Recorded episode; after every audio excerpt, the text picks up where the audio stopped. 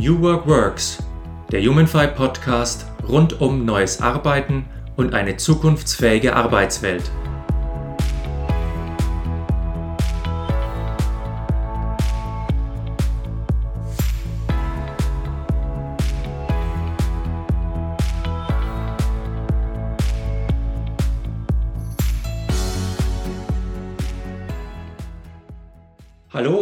Herzlich willkommen zu einer neuen Folge von New Work Works, dem HumanFi Community Podcast. Ich bin Markus Fäth und heute spreche ich mit Guido Zander. Guido ist geschäftsführender Partner bei der SSZ-Beratung. Als Arbeitszeitexperte berät er branchenübergreifend seit über 25 Jahren Unternehmen unterschiedlichster Größenordnung bei der Gestaltung innovativer und flexibler Arbeitszeitmodelle sowie Prozessen zur Personalbedarfsermittlung und Personaleinsatzplanung. Dabei ist ihm besonders wichtig, nachhaltige Arbeitszeitmodelle zu schaffen, die Unternehmen flexibler und wirtschaftlicher machen und die den Beschäftigten mehr Flexibilität, Individualität und Einfluss auf die eigene Arbeitszeit ermöglichen. Und dies insbesondere in operativen Bereichen wie zum Beispiel der Produktion oder der Pflege an welchen bisherige New Work-Initiativen bis dato eher vorbeigegangen sind. Guido, herzlich willkommen. Hallo Markus, ja, danke für das Intro und dass ich hier sein darf. Guido, ich habe mich sehr gefreut, äh, endlich einmal einen Arbeitszeitexperten mal hier zu haben in der Sendung. Da würde ich gleich mal mit der ersten Frage auf dich losschießen. Wenn Arbeitszeit oder wenn Zeit dein täglich Brot ist, die du überall siehst in Unternehmen oder auch bei dir persönlich. Was bedeutet denn eigentlich Zeit für dich? Was macht denn Zeit für dich wertvoll? Ja, ich glaube, es ist wie immer, äh, wenn es so ist, wertvoll wird was, wenn es knapp ist. Und äh, ich denke, Zeit ist ein endliches Gut. Wir wissen alle nicht, wie viel Zeit wir überhaupt im Leben haben werden insgesamt. Und äh, damit, denke ich, macht es Sinn, die Zeit einfach auch sinnvoll zu nutzen. Und da sind wir dann eben auch schon beim Thema Arbeitszeit, weil damit verbringen wir nun mal einen sehr großen Teil unseres Lebens. Und deshalb ist es eben auch wichtig, dass diese Zeit sinnvoll genutzt und gut gestaltet ist. Also da fühle ich mich jetzt nochmal geehrter, dass du hier die halbe Stunde mit uns verbringst. Was, wie, wie, wie, wie, siehst du das denn bei, bei deinen Kunden? Also wird da wertvoll mit der Zeit der Menschen umgegangen? Oder wie wird mit der Zeit der Menschen umgegangen? Ja, es ist tatsächlich im Wesentlichen geprägt, dass schon das Zeit irgendwie, ne, es, jedem ist klar, dass Zeit wenn sie effizient genutzt ist, auch Geld kostet oder eben nicht kostet. Trotzdem äh, ist es tatsächlich unglaublich, ähm, wie wenig Zeit tatsächlich aktiv in den Unternehmen gemanagt wird. Das meine ich damit, wenn du heute eine Führungskraft hast, die, was weiß ich, eine Führungsspanne von 500 oder 1000 Leuten hat die haben engste Regularien. Manchmal dürfen die noch nicht mal einen Bleistift kaufen, ohne dass das vom Controlling genehmigt wird. Also ne, gerade so eine amerikanischen Unternehmen, die sind ja hyper durchkontrollt über Budgets und so weiter. Und, und da ist die Hand, der Handlungsspielraum enorm eingegrenzt. Gleichzeitig hast du aber in den Unternehmen Gruppenleiter mit fünf Leuten, der darf mal eben für 10.000 Euro Zeit verbrennen in einem Monat, mhm. äh, indem die einfach nicht effizient genutzt wird. Und ich meine jetzt nicht Effizienz im Sinne von das Letzte aus dem Mitarbeiter rauspressen, sondern es ist ja oft genau so, wenn ich sage, wenn es mir nicht gelingt, meine Arbeitszeit an den Bedarf anzupassen, dann ist das natürlich einerseits fürs Unternehmen unwirtschaftlich, aber ist oft, hat auch sehr oft was damit zu tun, dass dann die Mitarbeiter Nachteile haben, weil der einen Seite hängen sie zwar mal rum und das ist vielleicht auch mal ganz nett, dass man in der Kaffeeküche rumhängen kann, auf der anderen Seite ist das ja dann oft mit Mehrbelastung an einer anderen Stelle verbunden, mit Überstunden, mit zusätzlichen Samstagen, die äh, gearbeitet werden müssen, um irgendwelche Dinge nachzuholen, die dann auch die Belastung hochtreiben und so weiter und so fort. Und ähm, Tatsächlich kenne ich nur ganz wenige Unternehmen, wenn man schon über zum Beispiel Zielvereinbarungen führt, muss man auch sagen, ist das noch zeitgemäß oder nicht, aber es gibt unglaublich viele Ziele, die auf Kosten aus sind, die dann eben auch eher wieder, wie kann ich den Mitarbeiter noch mehr auspressen, rausgehen, aber nicht auf intelligente Nutzung von Arbeitszeit. äh, verstehe ich dich jetzt richtig, dass, dass du sagst, die Unternehmen sind auf der einen Seite natürlich sehr monetär fixiert im Sinne von, ich möchte Kosten sparen und das mache ich auch bewusst und da verwende ich auch mhm. Energie drauf, aber auf der anderen Seite ja eher verschwenderisch mit der Zeit umgehen, beziehungsweise das gar nicht so sehr kontrollen, wie immer getan wird, ne? sondern dass genau. die eher sagen, ja, Zeit, das wird schon irgendwie funktionieren. Ja, ich meine, ne, wir, wir machen ja unglaublich viel Analysen bei unseren Kunden, auch äh, Datenanalysen, auch Zeitdatenanalysen. Und da schauen wir eben, wie wird denn Zeit verwendet? Wie war ein Bedarfsverlauf und wie wurde die Arbeitszeit dagegen verwendet? Das ist ganz selten, dass die beiden Linien irgendwas miteinander zu tun haben. Mhm. Also normalerweise würde man erwarten, dass das so ein bisschen parallel läuft. Ähm, aber sehr oft ist es, ist es so, dass das, ähm, ja, wie soll man sagen, ähm, eher gegensätzlich sogar läuft. Ne? Viel zu tun, äh, wenig Zeiteinsatz und so weiter. Das ist zum Beispiel ein großer äh, Indikator auch für Produktivität. Also wenn eine Produktivität extrem schwankt, dann kann das noch nicht so wirklich gut ausgesteuert sein. Ne? Oder wir stellen zum Beispiel oft auch fest, wenn wir analysieren auch Zeitkontenstände, wenn es dann halt so und so viele Leute gibt, die plus 200 Stunden haben und so und so viele Leute, die minus 200 Stunden haben, dann kann da auch was mit der Arbeitszeitsteuerung nicht funktioniert haben. Und wie gesagt, ich meine jetzt Steuerung nicht im Sinne von, da sitzt einer und schiebt die Leute rum wie, wie Schachbrettfiguren, sondern äh, das ist auch unser Bestreben in unseren Projekten zu sagen, natürlich muss ich einen betrieblichen Bedarf anerkennen. Es, ne, es bringt mir ja nichts, 100 Leute da zu haben, wenn ich nur 50 brauche und im Umkehrschluss äh, 50 da zu haben, wenn ich 100 brauche. Das hat für alle Beteiligten ist das schlecht. Und ich kann es aber ja, wenn ich mal den Bedarf kenne, dann kann ich ja wiederum auch Prozesse machen, wo sich Mitarbeiter innerhalb eines Bedarfs selber steuern können und dann auch wieder flexibel sein können für sich und die Dinge aussteuern können. Aber eben, wie gesagt, das findet nur begrenzt statt. Mhm. Also das bedeutet, äh, wenn ich die jetzt richtig verstehe, dass eigentlich Produktivität am besten ist, wenn der Bedarf an Zeit oder an Menschen möglichst gut austariert ist mit, mit den Bedarfen der Organisation. Also wenn viel los ist, soll man die Zeit investieren können. Wenn wenig los ist, soll man so wenig investieren können, etc. So, mhm. und das Ganze bildet ihr ein bisschen ab mit eurer Software, mit euren Beratungsprojekten und so wir weiter. Haben keine ja gut, wir analysieren per Software, aber ansonsten, wir haben jetzt keine Einsatzplanungssoftware in dem Sinne. Okay, weil was, was mir nämlich gerade im Kopf rumgeht, ich frage mich, das, das hört sich alles super an und da, da bin ich überzeugt von, dass, dass das auch gut ist, aber das widerspricht ja eigentlich ein bisschen so dem psychologischen Erleben von Zeit.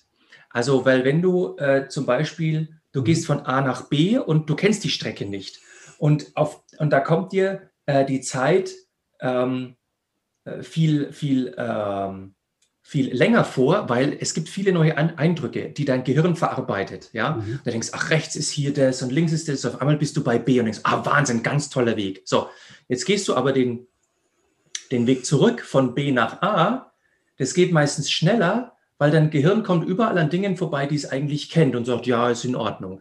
Weil wir haben ja kein Organ zur Messung von Zeit. Wir konstruieren mhm. ja in unserem Bewusstsein die Zeit. Und äh, ich habe manchmal den Eindruck im Arbeitsprozess, dass äh, wir Menschen mit der Zeit sehr reaktiv umgehen. Also ich habe wahnsinnig viel zu tun. Ach, auf einmal kommt mir vor, ich habe so wenig Zeit, ja. Oder äh, ich habe gerade äh, irgendwie nichts zu tun, dann ist mir langweilig. Also worauf ich raus will, ist, versucht ihr mit eurer Arbeit, mit eurer Zeitsteuerung, mit der, mit, mit der Beratungsarbeit für Unternehmen, versucht ihr eine organisationale Entwicklung zu machen, die die Menschen dort erst lernen müssen, weil es vielleicht kontraintuitiv ist? Soweit würde ich gar nicht gehen, weil letzten Endes ist ja äh, der, der, das Schlimmste, was du ja im Unternehmen haben kannst, ist, dass Leute sich langweilen. Also wenn du mal schaust, äh, es gibt auch so Mitarbeiterzufriedenheitsstudien und so weiter. Hm. Wenn du viel zu viele Leute hast, mehr als du brauchst, und die Leute fangen an, sich zu, zu langweilen, dann ist das für die Mitarbeiterzufriedenheit wesentlich schlechter, wie wenn du eher ein bisschen zu wenig hast und, und immer ein bisschen Action ist. Und letzten Endes ist es das, was wir versuchen dadurch zu machen, dass wir eben auch sagen, ihr braucht eine gute Bedarfsprognose. Ähm, und dann eben auch sich darauf einstellen zu können, ob man mal mehr oder weniger zu tun hat. Ob das jetzt tatsächlich Einfluss auf, darauf hat, wie man Zeit empfindet oder ob das gegen einen, einen Rhythmus ist oder so, kann ich jetzt nicht beurteilen. Also ich, ich würde eher sagen, tatsächlich, ich glaube, man muss einerseits verhindern, dass halt Leute zu gewissen Situationen überlastet werden und auf der anderen Seite sich langweilen. Und natürlich hat das auch alles seine natürlichen Grenzen. Also wenn ich jetzt zum Beispiel einen Bedarf habe, wo ich morgen doppelt so viel zu tun habe wie heute, ähm, dann, dann habe ich, bin ich irgendwann an dem Punkt, wo ich zumindest mit Vollzeitmodellen, ich kann ja nicht sagen, dann müsst ihr morgen 18 Stunden arbeiten und heute nur vier. Ne? Also das hat natürlich auch alles seine Grenzen. Ähm, und man muss sich auch immer überlegen, was will und kann ich Mitarbeitern zumuten und was ist mein Bedarf und kann ich nicht vielleicht irgendwann auch den Bedarf steuern. Mhm. Und das ist eigentlich eher unser, unser Bestreben, das, und das dann wiederum so zu versehen, dass die Mitarbeiter halt auch nicht nur fremdgesteuert sind, sondern sich halt in, in dem betrieblichen Rahmen durchaus noch selber organisieren können. Ähm, und das ist eigentlich unser, eher, eher unser Thema. Wie gesagt, ob das jetzt was mit dem Zeitempfinden der Mitarbeiter zu tun hat, in dem Zusammenhang weiß ich nicht. Ja, also wie gesagt, in der Organisation reden wir bestimmt von anderen Dingen, ganzen Prozessen und Abteilungen und so. Aber ähm, ich fand es mal ich finde es mal interessant, dass, dass wir als Menschen den Umgang mit der Zeit oft so handhaben, dass es meiner Erfahrung nach schwierig ist, das in die, das ist, das in die, in die Prozesse umzusetzen. Ne? Dass sich das praktisch da wirklich ein, ein synchrones, äh, ein zeitsynchrones System daraus entsteht.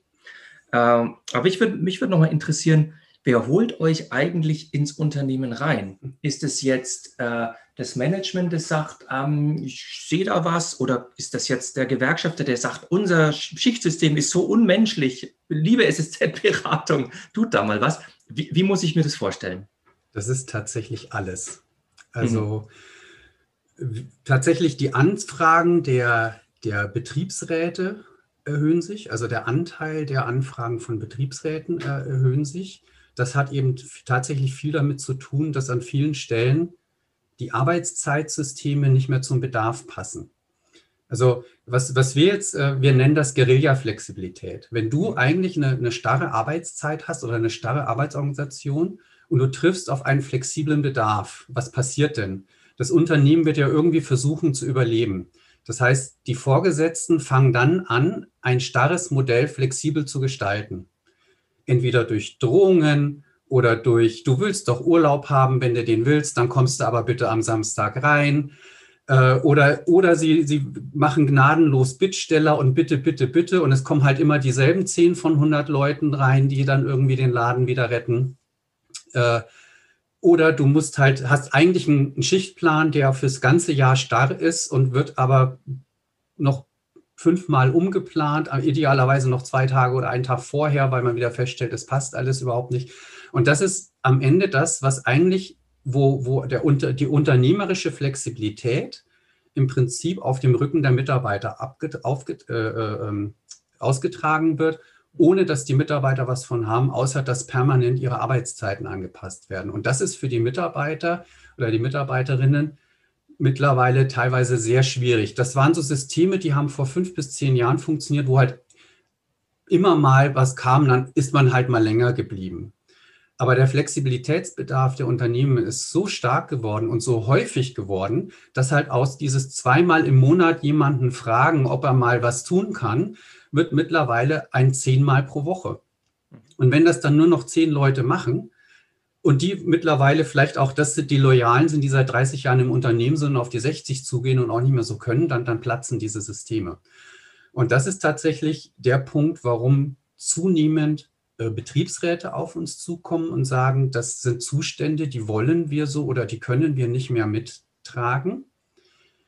Äh, teilweise kommen auch Betriebsräte auf uns zu wegen Vertrauensarbeitszeitsystemen und sagen, wir wollen wieder eine Zeiterfassung, weil Vertrauensarbeitszeit mit unbezahlter Mehrarbeit vom Unternehmen gleichgesetzt wird.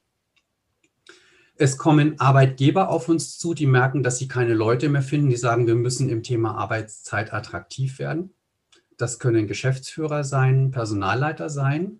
Oder es kommt zum Beispiel der Produktionsleiter oder der Callcenterleiter oder sonst irgendwas und sagt, hier, wir, wir äh, kriegen unseren Kundenservice, unser Produkt, also wir sind zu unflexibel.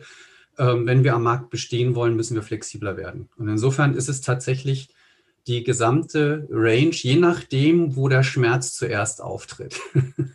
Das, genau, da hatte ich nämlich genau den Gedanken. Also ihr seid schon eine eine, eine Schmerzberatung. Ja, also man, ja. man, man holt euch jetzt nicht, äh, weil er jetzt einen freien Tag hat und sich mal überlegt, was er mit seinem Schichtsystem macht, sondern es gibt tatsächlich schon ein ganz konkretes, vielleicht auch schmerzhaftes Anliegen. Ja, wobei das tatsächlich insofern eher schwierig ist, weil Arbeitszeitprojekte sind Veränderungsprojekte, die am Ende jeden einzelnen Mitarbeiter betreffen. Und damit ist es die Champions League der Veränderungsprojekte. Mhm. Und das braucht Zeit. Du kannst nicht, was weiß ich, äh, ein Unternehmen, das seit 20 Jahren nach Schichtplan arbeitet, wo die Leute im Prinzip einfach halt ins Unternehmen reingeschwemmt werden über den Schichtplan, äh, sagen, so, jetzt lass uns mal auf Gruppenarbeit mit Selbstorganisation umstellen. Ab 1.2. geht's los. Äh, ja ne, das wird nicht funktionieren. Das heißt, du hast ja nicht nur das Thema Arbeitszeit, das du veränderst. Und in der Regel ist es so, was wir erleben das, die Leute können unglaublich über den Schichtplan schimpfen. Der verhastetste Schichtplan wird aber plötzlich zum heiligen Gral, wenn du ihn ändern willst. Und warum ist das so? Naja, irgendwie hat man sich ja doch darauf eingestellt. Die, die gar nicht mit klar gekommen sind, haben gekündigt oder fangen erst gar nicht an. Die anderen haben die ganze Betreuungssituation der Kinder auf dem Schichtplan abgestimmt. Es gibt Familien, die arbeiten in unterschiedlichen Unternehmen, die quasi ihre Komplementärschichtpläne so aufeinander abgestimmt haben, dass die Betreuung gewährleistet ist. So, und jetzt kommt da einer und sagt auf einmal, wir wollen das ändern. Und schon hast du riesen Widerstände, selbst wenn du ein Modell machst, das im Prinzip zehnmal besser ist als alles andere. Und ähm, das braucht Zeit. Also du musst die Köpfe verändern, du musst die Arbeitszeiten verändern, du musst in der Geschäftsführung anfangen, über die Führungskräfte bis zu den Mitarbeitern, alle involvieren. Und wenn du halt schon riesige Schmerzen hast, dann ähm, ja, läuft es in der Regel darauf raus, dass wir ein Zwei-Phasen-Projekt haben. Die erste Phase ist Quick Wins, um irgendwie die Schmerzen zu lindern. Und die zweite Phase ist ein strategisches Projekt, damit man nachhaltige Arbeitszeitmodelle machen kann. Mhm. Ich lasse gerade ein bisschen so äh, im geistigen Auge äh, den, den, meinen, meinen LinkedIn-Stream ein bisschen so runterlaufen. Und ich kann mich nämlich erinnern, ich habe da immer wieder so Posts von Kollegen, die sagen, wenn du Veränderungsprojekte machst in Unternehmen, das ist ein Mythos, dass es lange dauert, sondern da ist sowas wie, du setzt hier die Initialzündung und dann macht es den Ruck oder den Zauberstab oder so. Ich will jetzt ja keine Namen nennen. Äh, aber es ist praktisch ein, ein, ein, ein Mythos, dass man für so Projekte äh, Zeit braucht oder Vertrauen braucht, sondern äh, wie, wer war das? Archimedes, gibt mir, ein, gibt mir einen Hebel und ich hebel euch die Welt aus den Angeln. So, muss man nur finden. Was ist deine Meinung? Das halte ich ehrlich gesagt für kompletten Blödsinn. Hm. Es kommt natürlich auch auf die Art der Veränderung an. Ja? Äh, aber hier greifst du ins Privatleben der Mitarbeiter ein und der Mitarbeiterinnen. Und ähm, nur mal als Beispiel, wenn du auf, auf Gruppenarbeit umstellst, mit mehr Freiraum, mehr Eigenorganisation, Selbstplanung. Du wirst zwangsläufig erstmal die Situation haben, wenn du das in voller Schönheit machen würdest, dass mehr als die Hälfte der Gruppen nicht funktionieren würden, weil du hast mit Sicherheit Leute, die dann versuchen, die Grenzen des Systems auszutesten. Und du setzt, und so eine Gruppe funktioniert ja nur im Sinne von geben und nehmen. Ne? Du, heute komme ich mal, dafür bleibst du zu Hause und so und ich bleibe mal länger, damit du früher heimgehen kannst oder ne, irgendwie sowas. Äh, und das muss aber auf Gegenseitigkeit beruhen. Und es gibt sehr oft dann einfach Leute und Mitarbeitende, und das gehört zur Ehrlichkeit dazu, die sich selber optimieren und die so eine Gruppe komplett sprengen können. Oder es gibt auch Leute, die sagen, ich will mich gar nicht selber planen, bitte sag mir, wann ich kommen soll. So. Das heißt, du musst dich dieser Systematik erstmal so nähern, dass du sagst, ich mache vielleicht erstmal eine Pilotgruppe. Und die Pilotgruppe stelle ich auch zusammen mit sage ich mal, Charakteren, von denen ich glaube, dass diese Gruppe funktionieren wird. Und der gebe ich eine Führungskraft, die in der Lage ist, Konflikte zu lösen. Und dann lasse ich die im ersten Schritt vielleicht nur mal eine Urlaubsplanung machen. Und im nächsten Jahr machen die eine gesamte Zeitplanung für sich, eine Jahresplanung, eine operative Einsatzplanung und so weiter. So. Und wenn das funktioniert und die Leute auf einmal und die anderen sehen auf einmal, boah, ist ja cool, was die alles machen können, und du äh, suchst, äh, äh du holst, äh, holst quasi so ein, so ein, so ein Pull, dass auf einmal die, ne, du pusht nicht, sondern auf einmal sagen die Leute, das klappt ja super. Und dann kommt ein Team nach dem anderen und holst du rein. Und dann hast du gewonnen. Aber das dauert halt eine Zeit. Also, und, und die musst du auch aushalten. Du musst wahrscheinlich ein Jahr lang damit leben, dass du eine Veränderung machst, die kaum eine Veränderung in der Organisation ist. Aber du setzt quasi den Samen. Und irgendwann, wenn du das gut managst, wird es aufgehen und dann wird es wahrscheinlich relativ schnell gehen. Aber wenn du jetzt sagen würdest, rapzapp, wir haben ja nur drei Monate, am 1. März fangen wir mit Gruppenarbeit an, dann wirst du mit 200 gegen die, gegen die Wand fahren. Das hm. wird nicht funktionieren. Ich will mal kurz in, in ein konkretes Beispiel reinzoomen. Äh, ihr habt ja letztens die Berliner Verkehrsbetriebe, glaube ich, war das, habt ihr begleitet? Berliner Stadtreinigung. Die Stadtreinigung, genau. Und da habt ihr ja auch äh, einen Preis dafür bekommen. Ne? Äh, ja, wir sind zwei, also die Berliner Stadtreinigung, muss man dazu sagen, ist beim Deutschen Personalwirtschaftspreis Zweiter geworden mit dem Projekt, okay, in dem wir sie ja. beraten haben. Okay. Magst du über das konkrete Projekt einfach noch mal ein bisschen was erzählen? Also was war vielleicht eine Besonderheit und oder, oder was waren bestimmte Learnings? Oder vielleicht gab es ja auch da was, wo du sagst, Mensch, ich bin jetzt zwar ein alter Hase, aber da war immer noch was Neues für mich mit dabei. Also in dem Projekt hat sich tatsächlich gezeigt, wie unglaublich wichtig es ist, Mitarbeiter von Anfang an zu involvieren und auch auf sie zu hören.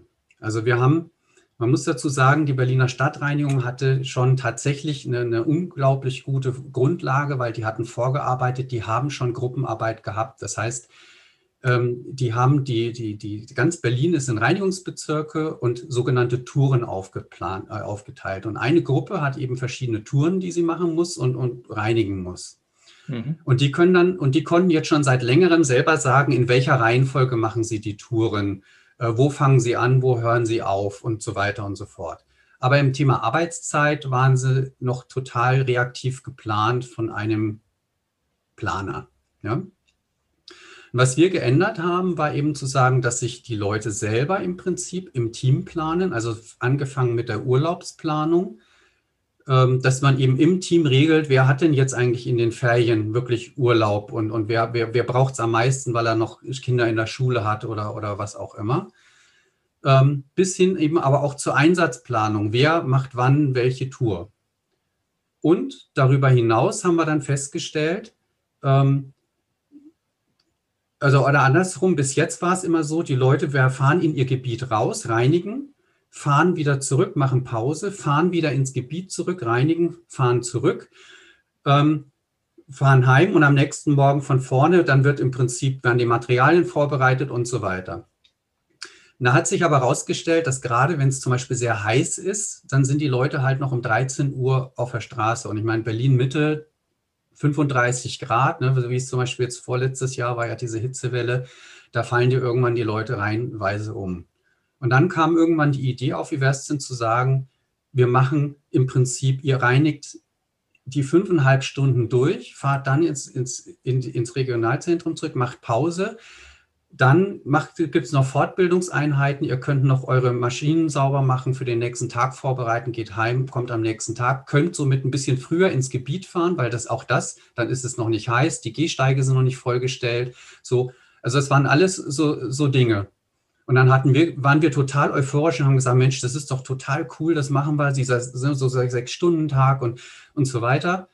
Ähm, und dann haben wir das vorgestellt und dann war es tatsächlich so, dass so über die Hälfte gesagt haben, ja super, ne, wollen wir machen. Und dann gab es aber auch viele, die gesagt haben, du, also ich weiß nicht, in meinem Alter fünfeinhalb Stunden am Stück durchreinigen, äh, ohne Pause zwischendrin und so weiter, finde ich schwierig. Und dann haben wir gesagt, weißt du was, dann machen wir es so wir bieten euch beide möglichen Tagesstrukturen an und jede Gruppe darf für sich entscheiden, nach welcher sie arbeitet und das teilweise sogar von Tag zu Tag. Und dann ist es jetzt so, manche Gruppen haben tatsächlich komplett umgestellt. Manche Gruppen machen es gar nicht. Es gibt Gruppen, die sagen, wenn es heiß wird, stellen wir auf die Struktur um. Ja. ja. Und, und, und, und top haben wir zum Beispiel auch noch, äh, die fangen ja normal um 5.30 Uhr an, dann haben wir noch spezielle Schichten für Leute in der Erziehungssituation, gerade auch Alleinerziehende gemacht, dass die erst um 8 Uhr oder um, um 8 Uhr anfangen, war dann die zweite Schichtbeginn. Da haben wir gezielt in jedem Regionalzentrum nach Tätigkeiten gesucht, die quasi nicht schon um 5.30 Uhr sein müssen, weil eben nicht die Gehwege vollgeparkt sind, die Stühle schon vor den Cafés stehen, also zum Beispiel im Wohngebiet ne, oder bestimmte Tätigkeiten ähm, äh, wenn, wenn, wenn wieder einer meint, sein, sein Sofa irgendwo stehen lassen zu müssen, dass das weggeräumt wird.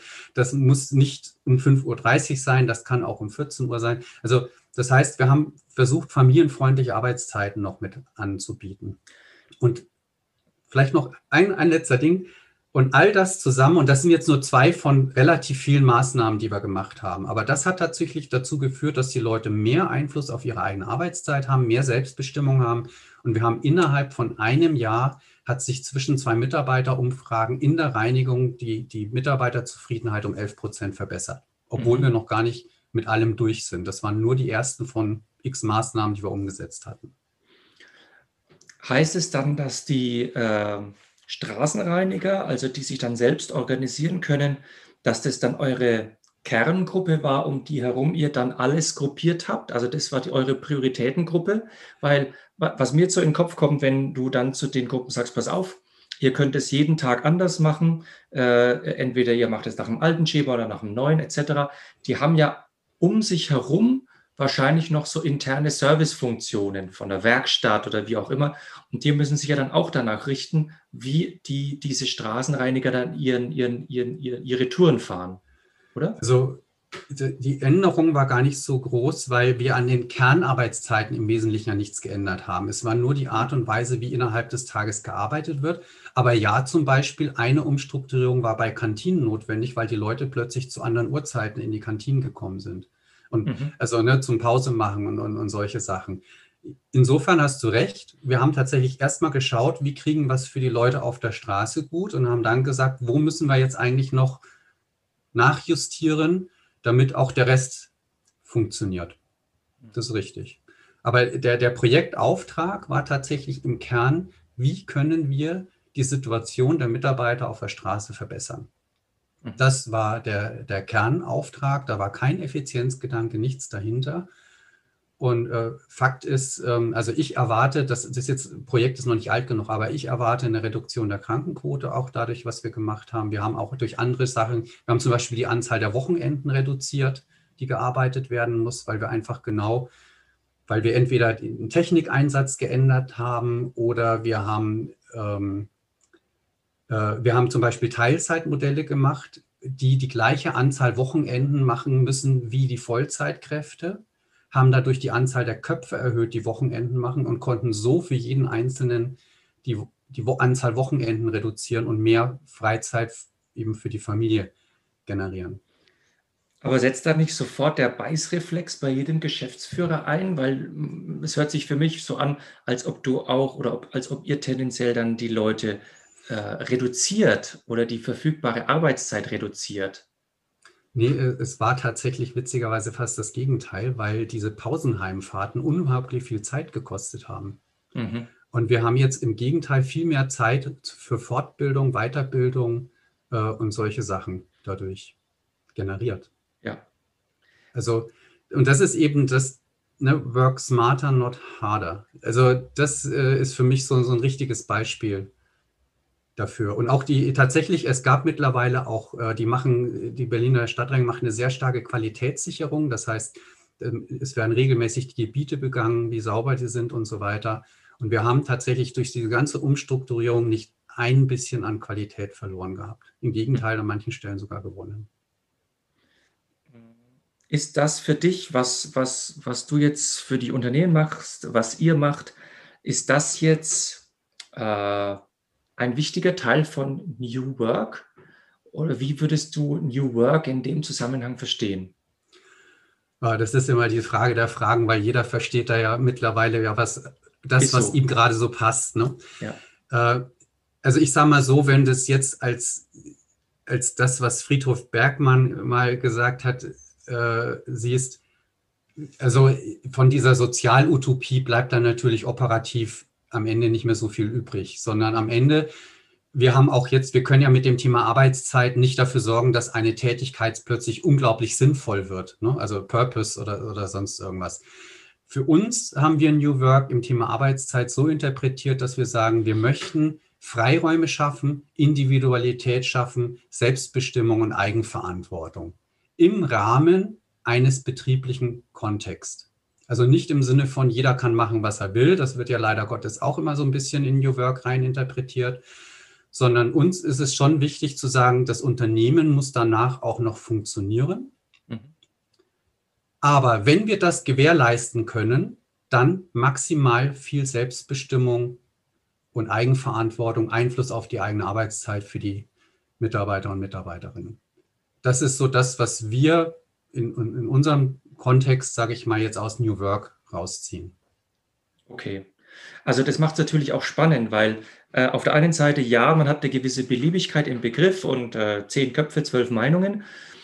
Auf der anderen Seite finde ich es persönlich ja auch immer äh, befruchtend, wenn man jetzt Leute, die sich da wirklich äh, jetzt wie ihr äh, damit ein bisschen tiefer auseinandersetzen, äh, so Mosaiksteine zusammensetzt. Ne? Was verstehen denn die einzelnen Leute aus, äh, aus ihrer Brille raus unter New Work, mhm. ne? weil so wird es dann ein Gesamtbild raus. Ja? Genau. Äh, Guido, how time flies when you're just having a little fun. Ähm, ja. wir, sind, wir sind schon wieder am Ende unserer halben Stunde. Aber äh, wie für jeden Gast habe ich auch für dich zum Abschluss noch eine Frage. Und zwar, wenn du das, was dir wichtig ist, in dem, was du tust. Äh, wenn du das in einen oder zwei Hashtags packen könntest, was wären denn das für Hashtags? Es ist, also im Kern verstehen wir uns tatsächlich als Flexibilitätsberatung. Mhm. Also, also unser Mittel ist das Thema Arbeitszeit, aber wir schaffen Flexibilität für Unternehmen und für Mitarbeiter. Insofern wäre der eine Teil, wäre für mich eben Hashtag Flexibilität oder, oder Flexibility.